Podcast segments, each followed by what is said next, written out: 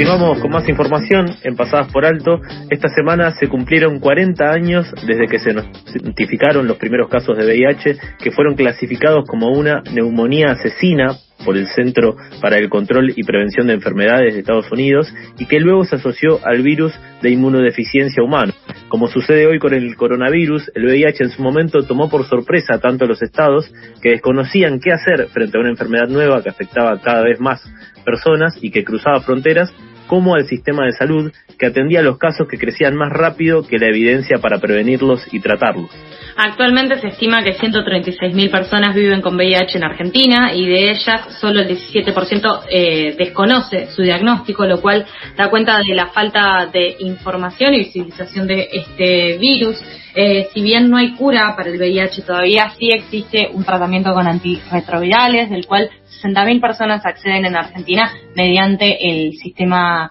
subsistema público de salud. Distintas organizaciones y asociaciones civiles que activan por los derechos de las personas con VIH están con una campaña por una nueva ley nacional de respuesta integral al VIH, a las hepatitis virales, a la tuberculosis e infecciones de transmisión sexual. Y para poder conocer un poco más eh, esta, esta campaña que están llevando adelante, ya estamos en comunicación con Matías Muñoz. Él es abogado de familia, activista por el derecho a la salud integral y acceso a la información y presidente de la Asociación Ciclo Positivo. Hola Matías, ¿cómo estás? Carlos y Sofía, te saludamos al aire de FM La Tribu. Hola Carlos, hola Sofía, buenos días. Primero que nada, muchas gracias por, por contactarse. Y segundo, le faltó avisar que soy de Ravenclaw en,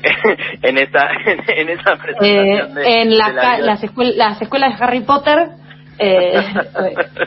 bien, sí, lo anotamos a la de, de, la bio. Así que, primero, muchas gracias por, por contactarse. Siempre es, es un placer para, para los activistas poder eh, ocupar los espacios en los medios de comunicación y poder también ampliar nuestra voz y llevar nuestros reclamos y también eh, nuestra situación, ¿no? Decían recién 40 años eh, desde la aparición de los primeros casos y, y a mí no, no, puedo evitar hacer el paralelismo en cuánto se tardó en que realmente los estados y la política internacional le, dieran bolilla a, los casos de SIDA, a los casos eh, de lo que luego se identificó que fue eh, el virus de inmunodeficiencia humana y, por eso también 40 años después eh, sigue habiendo eh, sigue habiendo sigue siendo tan difícil eh, acceder muchas veces a, eh, a, a, la atención de salud si uno pertenece a determinadas poblaciones que son aún más vulneradas no la, la pobreza cómo influye eh, en la atención de, de, del VIH y en esto eh, creo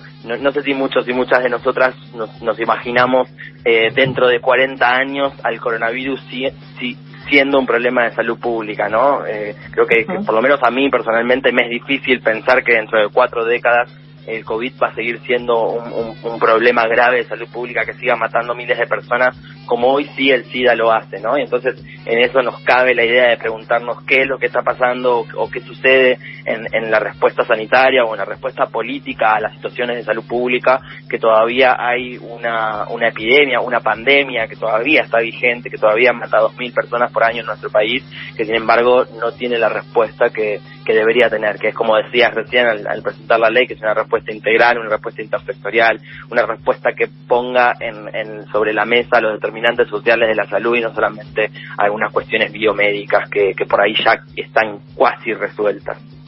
Sí, también es la propuesta de pensar la salud de esta, desde esta mirada integral que un poco eh, pone en debate o en tensión a lo que serían los eh, comunes eh, paradigmas que sobre todo tiene la institución de, de, la medicina, por decir de un modo. Pero como decías vos, a 40 años de, digamos, la aparición de los primeros casos de VIH, hay nuevas demandas y en este caso, eh, puntualmente hablando de la ley, ¿qué es lo nuevo que propone esta ley que, eh, que es, es diferente, digamos, a la ley que rige actualmente, que fue aprobada en 1990? Sí, bueno, para, para comentar un poco de eso, me parece que es importante poder tener en cuenta qué fue lo qué, qué fue pasando a lo largo de estos 40 o 30 años desde que se, sancionó esa primera ley, ¿no? Entendiendo que cuando se sancionó en el 90 la, la, la 23798, que es la Ley Nacional de SIDA, que es una ley que, que para la época fue muy avanzada para la región, de hecho fue la primera ley de SIDA de toda la región eh, de toda Latinoamérica, Eh, sin embargo, es una ley que, que le presta atención a estas cuestiones biomédicas, ¿no? A, la posibilidad de trabajar en la prevención, a la posibilidad de, de que las personas puedan tener un tratamiento cuando ese tratamiento existiera, ¿no? Porque cuando salió la ley ni siquiera había un tratamiento efectivo. Eh, sin embargo, eh, a, medida que fue pasando el tiempo, otras necesidades se fueron dando alrededor de la respuesta al VIH-Sida. Eh, sobre todo porque actualmente, a partir del avance de la ciencia, eh, hubo eh, este diagnóstico en el que uno pinchándose un dedo a los 15 minutos puede tener un resultado y poder conocer su estado de VIH. Después están los tratamientos que son sumamente efectivos, que cuando una persona puede, lleva adelante su tratamiento, no solamente puede tener una, una vida saludable, sino que además evita la transmisión del virus a otras personas. Esto es, se llama indetectable igual intransmisible. Cuando una persona hace su tratamiento, no transmite el virus por vía sexual y la tercera es eh, la posibilidad de la, de la supresión viral, es decir, eh, que las personas que están en tratamiento lo, lo, tengan efectivo y lo puedan sostener. Este punto todavía eh, no está del todo arribado, es decir, muchas personas eh, pueden acceder a su tratamiento porque se puso mucha hubo mucha inversión y mucho énfasis desde los estados desde las políticas públicas en que las personas conozcan su diagnóstico y que las personas eh, puedan acceder a sus medicamentos pero no pero no hubo no, la tercera pata es decir que las personas se mantengan en tratamiento no fue lo suficientemente acompañada. Por eso y, y acá es donde podemos identificar cuáles son los problemas. El, problema principal eh, que, que se puede identificar y que no lo decimos nosotros sino que lo dicen desde las Naciones Unidas del programa conjunto eh, de Naciones Unidas para el VIH, que es conocida, que la principal barrera para, para alcanzar las metas es, es, el estigma y la discriminación. Porque uno puede saber su diagnóstico, uno puede tener su medicación en la mesa de luz, pero sin embargo, si todavía tiene que ocultar su diagnóstico o en su trabajo, no lo van a tomar por tener VIH, o un adolescente es expulsado del colegio por tener VIH, o cosas que todavía hoy día siguen sucediendo, evidentemente ahí va a faltar un incentivo para poder eh, eh, realizar ese, tratamiento. Entonces, eh, este nuevo proyecto de ley va hacia los determinantes sociales de la salud, va hacia al, al, principal conflicto que es el estigma y la discriminación, trabaja sobre estos temas, prohíbe la realización del test de VIH para acceder a un empleo. Todos sabemos que cualquier persona con VIH puede trabajar de cualquier cosa, sin embargo, los empleadores y las empleadoras siguen haciendo el test antes de empezar a trabajar porque muchas veces porque es una práctica que quedó anticuada cuando se desconocía cuáles podían ser los riesgos en el ámbito laboral hoy sabemos que los riesgos son prácticamente nulos porque el más del 98% de, de las transmisiones de, de, VIH son por relaciones sexuales desprotegidas eh, por lo tanto en, en, el lugar de trabajo no existen riesgos y se toman las medidas de bioseguridad que se tienen que tomar en cualquier lugar de trabajo sin embargo ese test sigue siendo una barrera ¿no? y y por supuesto, eh, como decíamos, como, como, como temprano, la, cuestión de la pobreza y la desigualdad social es otra de los factores eh, por los cuales las personas con VIH se, se encuentran en una situación de vulnerabilidad aún mayor, porque uno para poder ir al hospital y para poder ir tener un tratamiento eh, en tu mesa de luz antes tenés que tener un plato de comida. Quien habla es Matías Muñoz, él es presidente de la Asociación Ciclo Positivo. Matías es el tercer proyecto presentado que está por perder estado parlamentario y te quería consultar por un lado si hay miras de que se vaya a tratar antes de caducar y por el otro en qué condiciones está el acceso a los medicamentos para desarrollar el tratamiento en Argentina. Bien, vamos con esas dos. Al principio, lo, primero es, la tercera vez, como bien dicen, que se presenta este proyecto de ley. Es un proyecto que viene siendo trabajado ya desde hace siete años por muchísimas organizaciones de la sociedad civil de todo el país. La sociedad civil de VIH es, una sociedad civil muy fuerte, son organizaciones muy fuertes que tienen mucho trabajo, mucho camino recorrido, eh, que nace de esos primeros años en donde había que eh, romper todo si era necesario para poder tener los medicamentos. Y esta es la primera vez que, es la tercera vez que se presenta. Eh, hoy duerme en el cajón del, del diputado oficialista Pablo Shedlin, que no lo pone en tratamiento. que suponemos que está esperando una respuesta del Poder Ejecutivo. El Poder Ejecutivo en este tema encabezado es la ministra de Salud, Carla Bisotti. Carla Bisotti conoce el proyecto de ley, leyó el proyecto de ley, se comprometió a que en marzo el proyecto de ley estaría en, tratamiento en comisiones en la Cámara de Diputados. Esto ya no, no, no sucedió, pasaron ya casi tres meses desde, desde que los plazos están cumplidos. Eh, y esperamos que esta semana, al cumplirse los 40 años de la de los primeros casos, al suceder en este preciso momento la reunión de alto nivel de las Naciones Unidas, en la Asamblea General de las Naciones Unidas, eh, se están trabajando los líderes del mundo, están conversando sobre, las, sobre lo que se debería hacer para terminar con el SIDA para el año 2030, una meta que ya sabemos que no se va a alcanzar. Eh, y la ministra de Salud en este momento, eh, hoy por la tarde, debería exponer en esta reunión de alto nivel eh, de las Naciones Unidas que se está desarrollando de manera virtual. Por eso esperamos que sí, esperamos que esta semana haya alguna alguna definición. después vienen las elecciones y sabemos que el Congreso prácticamente queda paralizado, por eso tenemos ahí una, una oportunidad en estas semanas de poder seguir insistiendo. Agradecemos también a los medios por por los poquitos medios que, que, dan, que nos dan voz en este tema. Eh, para nosotros y nosotros es muy importante poder tener una nueva ley que le preste atención a estas cuestiones que hacen que todo este camino recorrido en los últimos 30 años todavía no sea suficiente, ¿no? Como decíamos, todavía se mueren seis personas por día por enfermedades relacionadas al SIDA y eso no es porque no haya medicamentos, ¿no? Y en ese sentido, vos paso a la segunda pregunta sobre cuál es la posibilidad de acceder Hoy en día los tratamientos de VIH están disponibles, están disponibles todos los tratamientos para VIH. Tenemos un problema muy grave con, tratamientos de enfermedades oportunistas. Sabemos que el VIH no mata por sí mismo, sino que lo que hace es enfermar el cuerpo para que otras infecciones eh, lo vayan deteriorando. Bueno, hay un faltante muy grande de medicamentos para esas otras infecciones. Por lo tanto, también seguimos reclamando eh, desde las organizaciones la normalización del suministro de estos tratamientos para infecciones oportunistas porque hace ya varios meses que están en falta. Eh, insistimos, ¿no? Eh, creemos que, es muy importante también eh, que, que, este proyecto se ponga en tratamiento porque pone en pone, pone en, el centro de la escena a la inversión que tiene que hacer el Estado para la investigación científica. Sabemos que en la industria farmacéutica tiene sus propios intereses y en esos propios intereses por ahí hay algunos recursos que pueden ser más redituables que otros, ¿no? Y las personas con VIH necesitamos una cura, eh, necesitamos pelear porque existe una cura y entendemos que solamente si los estados invierten en el bienestar social, invierten en que, en que, sus organismos de ciencia y tecnología puedan eh, investigar para a una cura, eh, va a ser, o sea, se va, se va a correr del, del centro de la escena a lo redituable no que puede ser determinado descubrimiento científico. Por eso eh, siempre lo decimos que estamos cansados y cansadas de tomar pastillas y que queremos una cura muy pronto.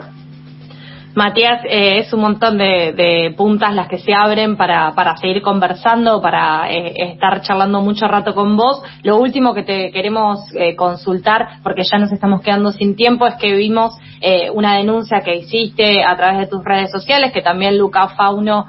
un, un colega periodista de la agencia Presentes, también replicó sobre el plan de vacunación y algunas irregularidades que se presentaron. Si bien luego de una lucha lograron que las personas que viven con VIH se fueron incluidas entre las prioridades del plan de vacunación, que eso desde de movida, digamos, no habían sido incluidas en todas las jurisdicciones. Lo que sí vimos fueron que se dieron situaciones de vulneración de derechos, eh, justamente eh, de situaciones de violación de la confidencialidad de los diagnósticos, ¿no? Eh, ¿Cómo es que vienen viendo el proceso de vacunación? ¿Cómo es que se, se, dieron cuenta de esta irregularidad y si pudieron avanzar en algún sentido para que esto no siga sucediendo y se pueda garantizar este derecho a la confidencialidad del diagnóstico?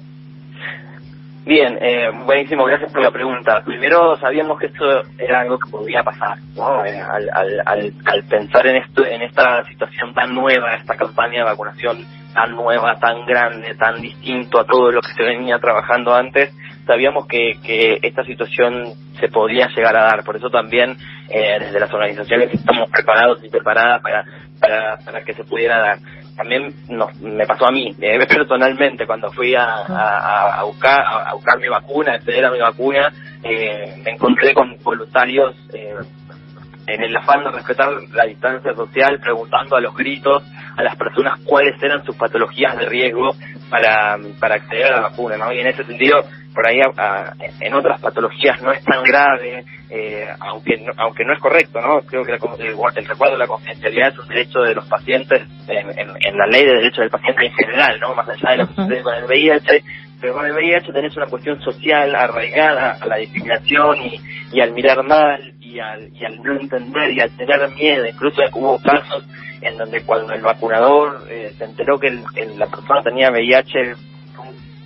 un momento brusco el, proceso de la vacunación, pero, también es importante decir que estos son estos casos son los menos. ¿no? creemos que está sucediendo todo con, con, mucho orden y en general eh, los voluntarios, las voluntarias, los vacunadores y las vacunadoras están haciendo un trabajo excelente, pero también es cierto que el plan es muy grande y que en ese, en ese, en ese afán de, de, tener esta acción tan grande suceden eh, situaciones de vulneraciones de derechos. Esto, esto está pasando, nosotros a partir de mi caso y de algunos casos más que fuimos recibiendo, habilitamos un formulario de, denuncias que si, quieren pueden entrar en bit.ly barra denuncias vacunación eh, lo pueden encontrar también en nuestras redes, en, Ciclo Positivo, eh, y a partir de ese formulario de denuncias estuvimos trabajando con la provincia de Buenos Aires eh, para contarles dónde son las postas en donde está sucediendo estos problemas y también escribimos a la ciudad de Buenos Aires para tener esta misma reunión, pero desde la ciudad lamentablemente no nos quisieron recibir y les dijeron que iban a estar trabajando esos temas con las postas. Ni siquiera saben en qué postas sucedieron los problemas porque ni siquiera nos lo preguntaron. Pero bueno, desde la provincia de Buenos Aires sí logramos tener una, una buena respuesta, de hecho tuvimos la reunión y el día de ayer sacaron una una publicación en las redes sociales del Ministerio de Salud de la provincia, eh, tratando de mejorar un poco la experiencia, ¿no? Ahora también estamos evaluando futuras acciones, sabemos que esto va a seguir pasando lamentablemente porque son muchas personas las que están trabajando y evidentemente eh, los,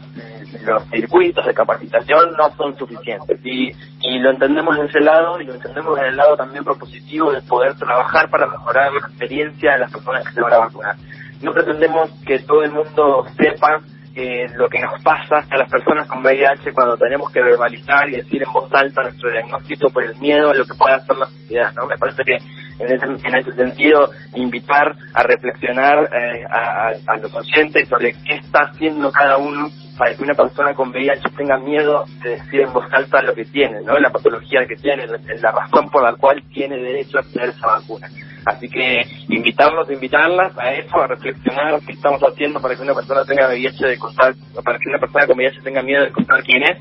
Eh, y, por supuesto que nos, que nos sigan acompañando